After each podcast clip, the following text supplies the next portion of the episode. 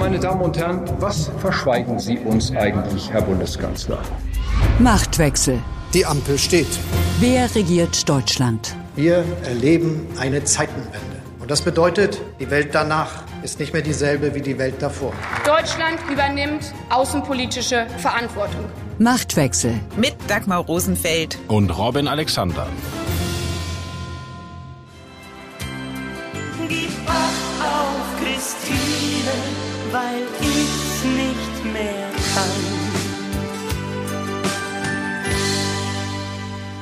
Wie lange Olaf Scholz auf seine Verteidigungsministerin Christine Lambrecht noch Acht geben kann und will, darüber wird im politischen Berlin seit einiger Zeit spekuliert.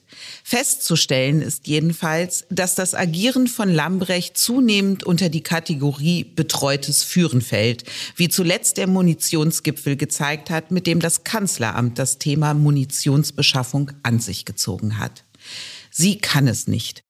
Dieses Urteil über die Verteidigungsministerin kommt längst nicht mehr nur aus der Opposition, sondern auch aus den eigenen Koalitionsreihen. Waren es zu Beginn noch Skandälchen wie High Heels beim Truppenbesuch, Nagelstudiotermin während der Dienstzeit und der Sohn Instagram tauglich fotografiert in Mutters Dienstflieger, so stellt sich mittlerweile die grundsätzliche Frage, ob Lambrecht Verständnis von und Gespür für die Truppe hat. Ob also die Zeitenwende am Ende bedeutet, dass sich die Zeit gegen Lambrecht wendet und Scholz seine Ministerin nicht mehr halten kann oder um es mit dem Lied von Andy Borg zu formulieren, ich kann es nicht mehr. Darum geht es in dieser Folge von Machtwechsel. Zumal am heutigen Donnerstag, an dem wir diesen Podcast aufnehmen, Scholz auf den Tag genau ein Jahr Kanzler ist.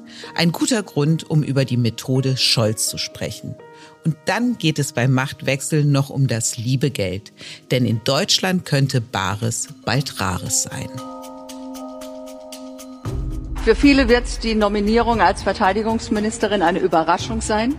Für mich ist es erstens ein großer Vertrauensbeweis, lieber Olaf Scholz, wofür ich mich ausdrücklich bedanken möchte. Und es ist eine Herausforderung. Und wer mich kennt, und bei Olaf Scholz ist das der Fall, der weiß, dass ich gerne große Herausforderungen auch annehme. Und genauso werde ich das auch in diesem Amt tun. Das hat Christine Lambrecht am 6. Dezember 2021 gesagt, als Olaf Scholz seine Ministerriege fürs Kabinett vorgestellt hat. Und eine Überraschung ist Lambrecht tatsächlich gewesen, hatte sie am Ende der Großen Koalition, deren Justizministerin sie war, doch angekündigt, sie sei fertig mit der Politik. Robin, hat sich Lambrecht als böse Überraschung für die Ampel entpuppt? Ja, das ist eindeutig so, auch nach objektiven Kriterien. Es wird ja immer die Beliebtheit der Minister gemessen. Und die Ampelminister haben erstaunlich schwache Beliebtheitswerte und Frau Lambrecht mit Abstand die schwächsten. Wenn man sich bei den Bundeswehrleuten umhört, ist das schon Bestürzung zu nennen. Sie hat eine katastrophale Presse und die Personalie ist ein Fehlschlag. Das ist so. Jüngstes Beispiel für die Unzufriedenheit auch in der Koalition mit Lambrecht ist ja das Hin und Her um die Beschaffung von F-35 Tarnkappenjets aus den USA. Da hat das Bundesverteidigungsministerium in einem Schreiben an den Haushaltsausschuss, das dann öffentlich geworden ist, vor zeitlicher Verzögerung und Mehrkosten gewarnt. Es war die Rede von technischen Problemen bei der Zulassung und den erforderlichen Umbau von Flugplätzen für diese F-35 Jets. Nach heftiger Kritik aus der Opposition und auch aus den eigenen Reihen hat dann das Verteidigungsministerium wiederum erklärt, es sei alles in Ordnung damit und alles laufe. Was sagt so ein Hin und Her über den Führungsstil und auch die Situation im Verteidigungsministerium? Wer arbeitet da gegen wen? Da hast du ein richtig gutes Beispiel gewählt, weil das Politiker kritisiert werden, ist ja Grundrauschen, ja. Also, dass zum Beispiel ein Oppositionspolitiker sagt, die Ministerin macht was falsch, das ist geschenkt, das gehört dazu. Oder auch im Verteidigungsministerium, wenn man etwas tut, macht man immer jemanden unglücklich aus der Bürokratie oder der Bundeswehr. Das ist auch zu vernachlässigen. Aber in dem Fall waren es ja Haushälter aus der Koalition. Und das ist schon ein Warnsignal, weil Haushälter sind ja sozusagen die Kernabgeordneten. Das Haushaltsrecht ist das wichtigste Recht des Parlaments. Der Haushaltsausschuss hat ein Riesen-Ego, auch völlig zu Recht. Und wenn die sozusagen eine extra Sitzung machen müssen, um da was zu besprechen und auch deutlich durchblicken lassen, dass es so nicht geht, dann ist das ein guter Indikator, dass wirklich was im Argen ist. Zeugt so ein Schreiben, wo auf Risiken und Mehrkosten hingewiesen wird, vor präventiver Politik oder vor großer Angst vor dem, was kommt?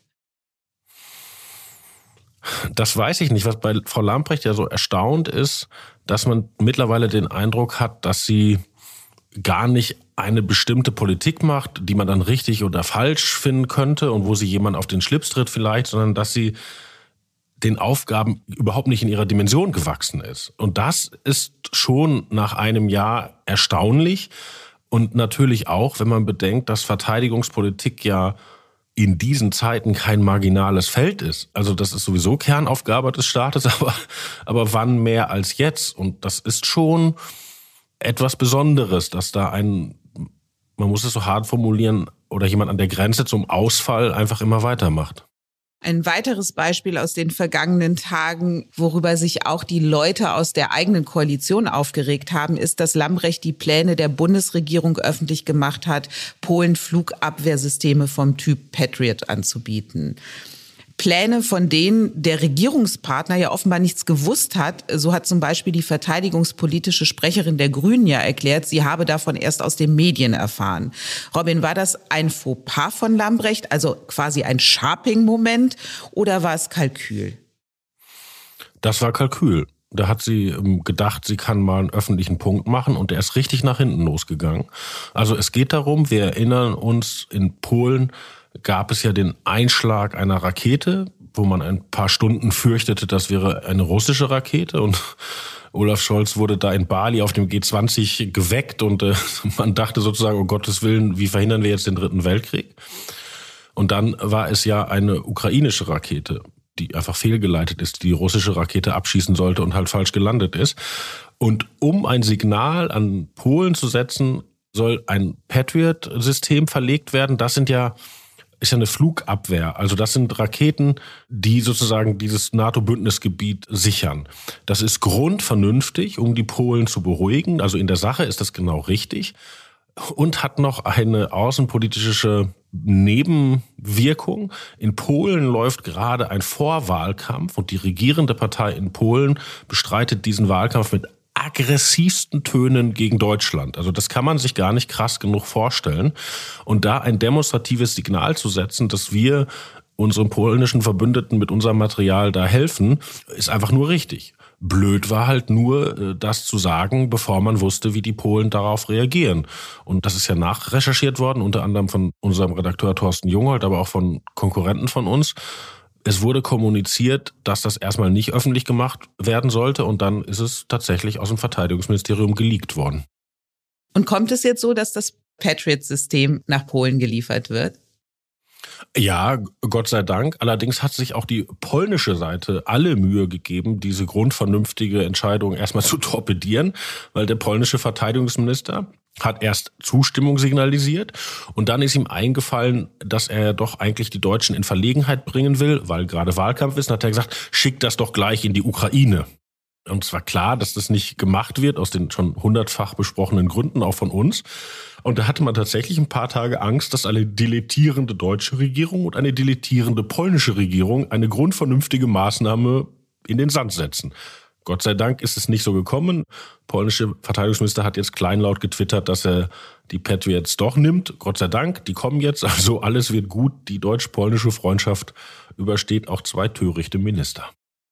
Die deutsch-polnische Freundschaft übersteht es, aber die Frage ist ja, übersteht es die innerkoalitionäre Freundschaft, wie Lambrecht da agiert hat?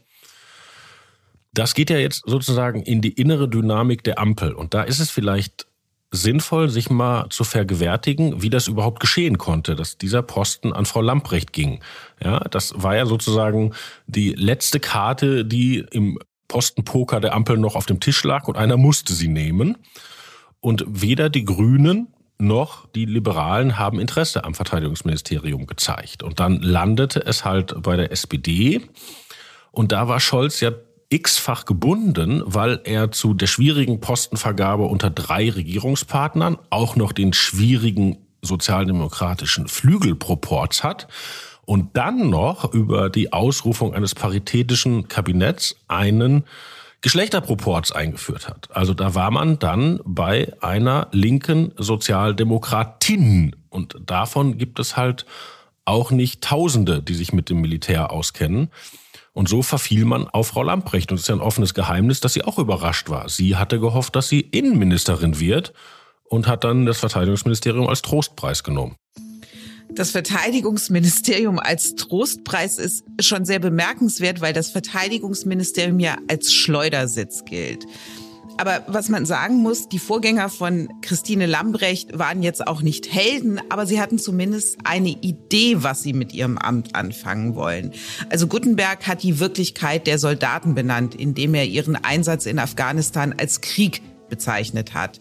Von der Leyen wollte die Bundeswehr familienfreundlicher machen und Kram-Karrenbauer hat der Truppe ihren Platz in der Mitte der Gesellschaft tatsächlich wiedergegeben, unter anderem mit den öffentlichen Gelöbnissen vorm Reichstag. Lambrecht muss ja jetzt die Zeitenwende organisieren. Das heißt, die Bundeswehr so aufstellen, dass sie zur Landes- und Bündnisverteidigung wieder fähig wird. Also es gibt zumindest eine Mission, die sie hat, aber sie hat keine Idee, wie sie das angehen soll was tun? Hat Scholz wenigstens eine Idee? Ja, das Interessante ist ja, dass er ausstrahlt, dass er das Problem erkannt hat, aber nicht die Ministerin auswechseln möchte, oder jedenfalls bisher nicht, wie es zum Beispiel ein Gerhard Schröder getan hat. Schröder hat ja solche Kabinettsumbildungen gemacht, wenn Leute nicht performt haben, und zwar auch drastisch. Aber Scholz tut das bisher nicht und stattdessen. Warum hält er an ihr fest? Warum? Ja, da habe ich auch drüber nachgedacht und auch in seinem Umfeld recherchiert und ich glaube, da kommen mehrere Sachen zusammen. Das eine ist, dass Scholz ja diesen Zug hat, wenn ihr was von mir wollt und das über die Öffentlichkeit immer wieder an mich herantragt, dann mache ich es gerade nicht. Also denk mal an die Weigerung, Rot-Rot-Grün im Wahlkampf auszuschließen oder rechtzeitig nach Kiew zu fahren. Ja, also bei Scholz kommt ja immer der Moment, wenn er einen Zeitpunkt verpasst verpasst zu haben scheint, dann macht er es erstmal recht nicht, ja. Er will sich da nicht treiben lassen. Dann kann man. Aber ein so großes Ding wie die Zeitenwende, die ja auch mit ihm verbunden ist, einer offenbar nicht fähigen Ministerin zu überlassen, nur um des Recht haben Willens, finde ich schwierig. Die Bewertung überlasse ich dir. Ich stelle dir erstmal nur dar, wie das kommt. Und dann war ihm Frau Lamprecht auf eine sehr seltsame Weise ja auch nützlich, weil eine Menge von Kritik an der Politik von Olaf Scholz, Klammer auf, klassisches Beispiel, warum keine Kampfpanzer für die Ukraine, warum andere Waffen so spät und so weiter. Das waren Entscheidungen aus dem Kanzleramt und die Prügel hat Frau Lamprecht bekommen. Ja, also das ist so ein bisschen die die Leute schlagen den Sack, obwohl sie den Esel meinen und das weiß der Esel und er hält sich den Sack. Das muss man in Rechnung stellen. Und dann ist Scholz auch so ein Typ, der hat ja etwas, was ich auch nicht immer verkehrt finde, so eine Resistenz gegenüber der öffentlichen Meinung. Also ganz anders als Merkel hält er das ja für eine Qualität, wenn man auch mal gegen die öffentliche Meinung was macht. Und auch in seiner Hamburger Zeit als Bürgermeister hat er Leute durchgezogen im Senat, die teilweise eine sehr schlechte Presse hatten in Hamburg. Und ein Teil von den Leuten ist heute noch Senator. Und ich glaube, das ist so ein Knäuel, das zusammenkommt. Und dann bedenke, es kann ja sein, dass er bald sowieso Personalien verändern muss, weil ja die Innenministerin Nancy Faeser immer noch offen lässt, ob sie in den hessischen Landtagswahlkampf einsteigt. Und dann braucht er schon eine neue Innenministerin. Und auch dann, glaube ich, hält er sich jetzt noch die Karten nah am Mann, weil so alle zwei Monate im Kabinett was umbilden ist nicht gut, wenn dann alles auf einmal. Und könnte sich dann Lambrechts Traum erfüllen, Innenministerin zu werden? Das hat sie in Interviews jetzt kategorisch ausgeschlossen. Und das war ja auch wahnsinnig interessant, wie dieser Krieg der sozialdemokratischen Frauen da weiterging, der ja eigentlich mit der Regierung begann, weil, wie gesagt, jeder weiß, dass Frau Lamprecht eigentlich Innenministerin werden wollte. Und dann stand ja im Raum, dass Frau Faeser nach Hessen geht und Frau Lamprecht dann ins Innenministerium wechselt. Und das hat Frau Lamprecht jetzt abgeräumt, schon vor ein paar Monaten, jetzt nochmal bekräftigt, ohne Frau Faeser Bescheid zu sagen. Und weil sie das so früh thematisiert hat, hat sie den Druck, dass Frau Faeser mal sagt, was will sie eigentlich machen, nochmal erhöht. Noch ist Christine Lambrecht jedenfalls Verteidigungsministerin und ich habe mal gelernt, dass das Verständnis von Dienstgraden und auch von Militärgerät enorm wichtig ist, um in der Truppe überhaupt akzeptiert zu werden. Also mir hat mal die Frau von Thomas de Maizière, die sich in seiner Zeit als Verteidigungsminister in der Truppe selber engagiert hat, sie hat sich nämlich um die Familien von Soldaten und Soldatinnen, die im Afghanistan-Einsatz waren, gekümmert, erzählt, dass sie alle Dienstgrade und alle Rangabzeichen wirklich auswendig gelernt hat, um der Truppe auch angemessen begegnen zu können. Und zumindest was das Kriegsgerät angeht, da hat Lambrecht auch nach einem Jahr im Amt offenbar noch ordentlich Nachholbedarf. Fast schon legendär ist ihre Erklärung im Bundestag, was den Unterschied zwischen einem Gepard und einem Marder ausmacht und warum der eine ein Kampfpanzer sei und der andere eben nicht. Lass uns das mal kurz anhören, Robin.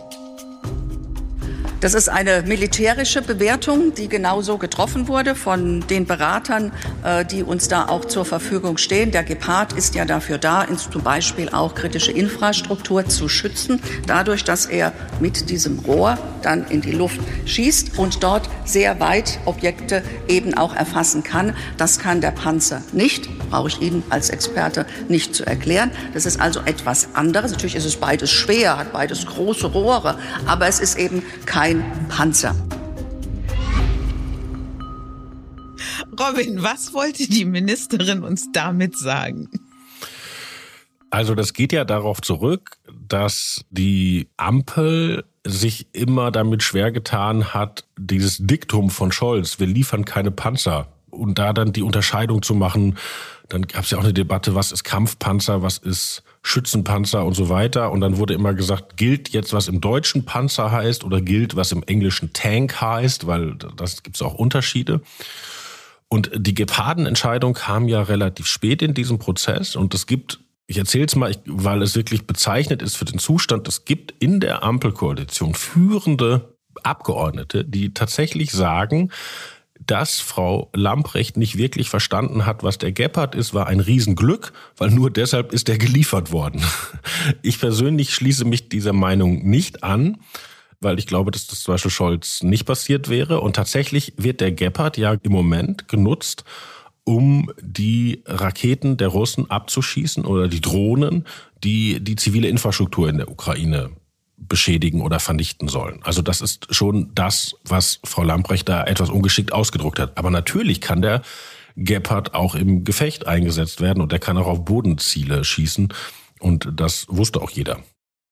Herausforderung bleibt neben dem Verständnis von Kriegsgerät das ganz Grundsätzliche, nämlich die Zeitenwende, also die Neuaufstellung, die grundsätzliche Reform der Bundeswehr. Bei Lambrecht hat es den Anschein, dass sie dafür noch gar kein Konzept hat. Wir hatten vorhin es mal kurz am Wickel, da habe ich dich dann unterbrochen. Scholz ist ja schon beim Thema Munition eingesprungen. Gibt es denn im Kanzleramt Konzepte für das, was wir Zeitenwende nennen? Ja, Scholz hat da eine sehr konkrete Idee und er erklärt das so, dass über diese 100 Milliarden, die ja jenseits der normalen Haushaltsplanung laufen, man eine größere Planungssicherheit hinbekäme. Weil so ist das ja so, so ein Haushalt funktioniert ja immer in Jahresscheiben, ja. Also was man sozusagen im November nicht ausgegeben hat, muss man im Dezember rausfeuern oder ist es weg. Und Scholz sagt, für diese strukturellen Bestellungen, also dass man zum Beispiel jetzt die amerikanischen Flugzeuge, die die nukleare Teilhabe ermöglichen, dass man die bestellt oder dass man diesen Raketenschirm aufbaut über Deutschland. Das sind ja Strukturentscheidungen, die wirklich viel kosten. Und Scholz hat die Idee, dass man das mit diesem Sondervermögen besser machen kann als mit dieser jährlichen normalen Haushaltsplanung, weil man eben nicht davon abhängig ist, das in einem bestimmten Jahr auszugeben. Und ich glaube, das hat noch eine politische Seite. Wenn man diesen Gedanken, den ich auch gerade erzählt habe, wenn der sich rumspricht, kommt man natürlich aus der Zwei-Prozent-Falle. Deutschland hat ja versprochen, zwei Prozent des Bruttoinlandsproduktes für Verteidigung auszugeben. Das ist ein NATO-Versprechen. Das ist nie erreicht worden. Es wird in diesem Jahr auch verfehlt. Und wenn Scholz diesen Gedanken durchsetzt, es kommt gar nicht mehr auf das an, was jedes Jahr gezahlt wird, weil die großen Sachen halt außer der Reihe bestellt werden, dann kommt man politisch aus dieser zwei Prozent Logik raus. Das ist jetzt die Theorie der Zeitenwende. Es geht aber ja jetzt um die praktische Umsetzung, also um die Beschaffung von Kriegsgerät und solchen Dingen. Wie weit sind wir denn da? Naja, bis jetzt ist noch nicht viel bestellt worden. Also es gibt diese Strukturentscheidung, auf die amerikanischen Anbieter zu setzen bei der eben beschriebenen nuklearen Teilhabe und nicht auf was Europäisches. Es gibt die Entscheidung, diesen mehrstufigen Raketenschirm aufzubauen, aber sonst ist da ja noch nicht das Konkrete passiert. Und das ist auch erstaunlich nach so vielen Monaten. Was ich aber auch erstaunlich finde, ist, jenseits dieser sachlichen Dinge, dass sich in der SPD niemand einen Kopf macht, kann man mit diesem Politikfeld nicht eigentlich auch einen Blumentopf gewinnen? Weil es gibt ja eine Menge Soldaten und noch mehr Leute, die mal Wehrdienst gemacht haben. Und die haben ja alle Familien. Also es ist ja nicht so, dass die Bundeswehr jetzt eine totale Randgruppe in unserer Gesellschaft war. Von denen gibt es ja viele. Und die sind so frustriert mit der Politik aus den letzten Jahren. Und dass die SPD nicht denen auch ein Identifikationsangebot macht, sozusagen, wir kümmern uns um euch und eure Sprache kommt bei uns vor, unsere Belange kommen bei uns vor, dass sie das nicht tut. Das finde ich ganz erstaunlich, weil das hat die SPD ja schon mal gekonnt. Denk mal zurück an den Verteidigungsminister Peter Struck. Ja? ja? Da gibt es sehr unterschiedliche Einschätzungen, wie erfolgreich der eigentlich politisch war, also auf der sachpolitischen Ebene. Aber es gibt keine zwei Einschätzungen, dass das ein sehr beliebter Mann war in der Truppe und dass der für die SPD auch Wählerschichten gebunden hat. Und gerade weil die Union ja diese Vorlage gegeben hat, weil die Entfremdung der Bundeswehr mit der Politik ist entstanden in unionsgeführten Bundesregierungen und in unionsgeführten Verteidigungsministerien. Klammer auf, ein Teil der Wahrheit ist auch, dass die SPD-Bundestagsfraktion immer sabotiert hat, vor allen Dingen Annegret Kramp-Karrenbauer, aber die ist nun mal da. Und dass Scholz nicht in diese Lücke stößt mit der SPD, das wundert mich sehr.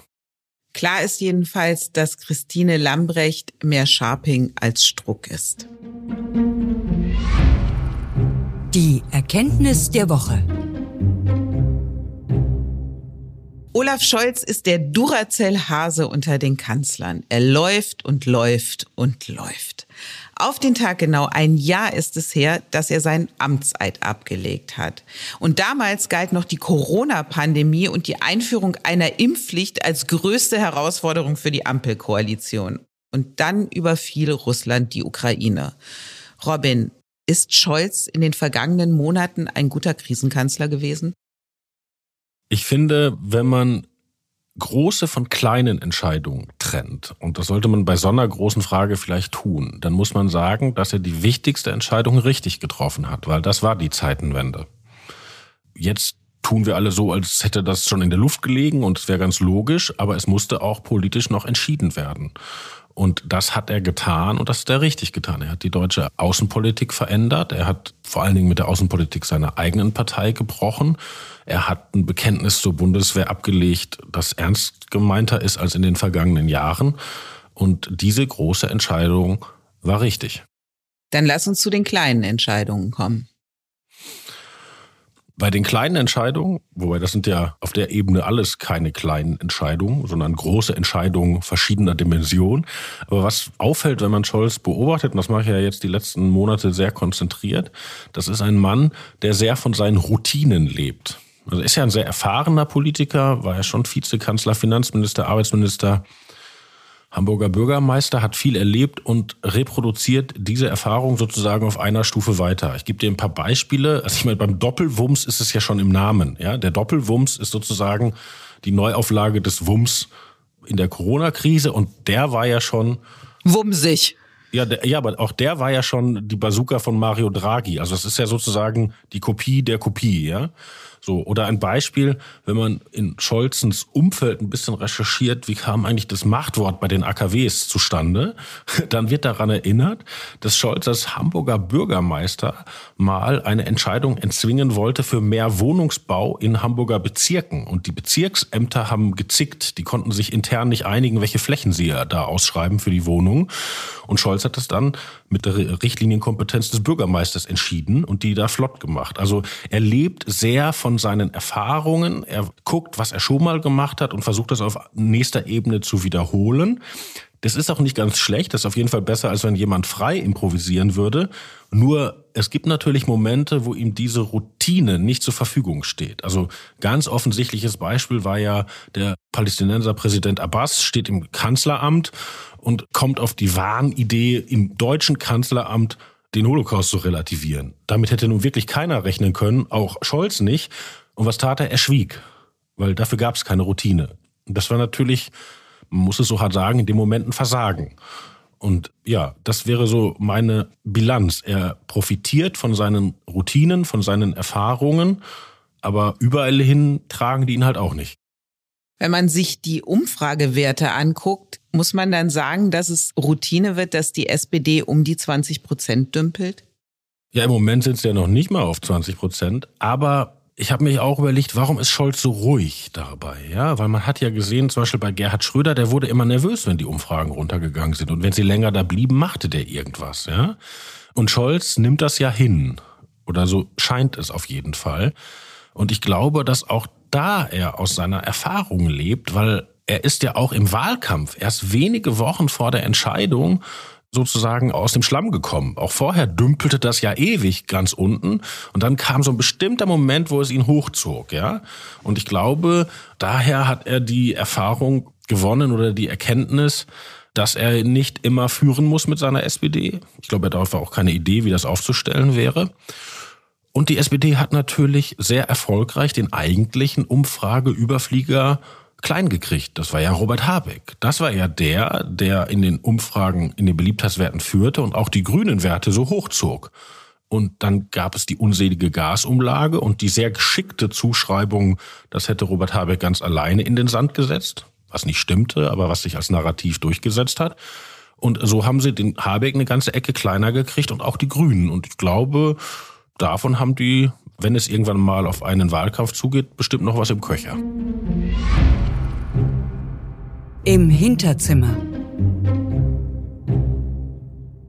Gerade haben die EU-Staaten eine Bargeldobergrenze von 10.000 Euro beschlossen. Deutschland hat sich bei der Abstimmung enthalten, vor allem weil die FDP gegen eine solche Obergrenze ist. Bundesfinanzminister Christian Lindner hatte ja noch Anfang der Woche erklärt, Bargeld sei auch ein Ausdruck von Privatsphäre und Datenschutz. Robin, nach freie Fahrt für freie Bürger beim Tempolimit ist jetzt limitfreie Kohle das nächste Symbolprojekt der Liberalen oder überzeugen die Gründe der FDP gegen eine solche Obergrenze? Mich ehrlich gesagt nicht, auch was du gerade gesagt hast. Bargeld ist Teil der Privatsphäre. Das hat Christian also, Lindner gesagt. Ich habe zitiert. ja. So in meiner Privatsphäre sind das dann eher Beträge, die in ein Portemonnaie-Fall passen.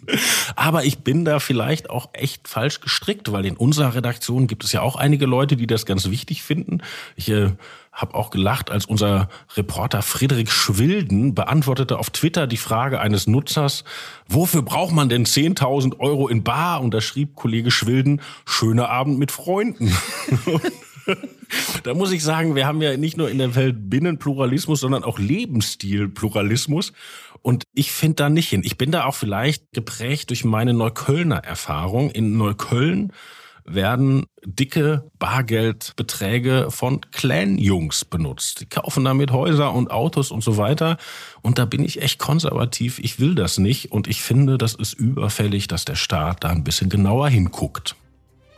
Robin, auch wenn ich jetzt keine 10.000 Euro für dich habe, du wirst gleich das letzte Wort haben. Und das ist viel, viel mehr wert als schnöder Mammon. Bevor du das letzte Wort hast, sei noch darauf hingewiesen, die nächste Folge Machtwechsel gibt es kommende Woche und die ist dann überall zu hören, wo es Podcasts gibt und natürlich auf welt.de. Und Robin, jetzt das One Million Euro Wort zum Schluss.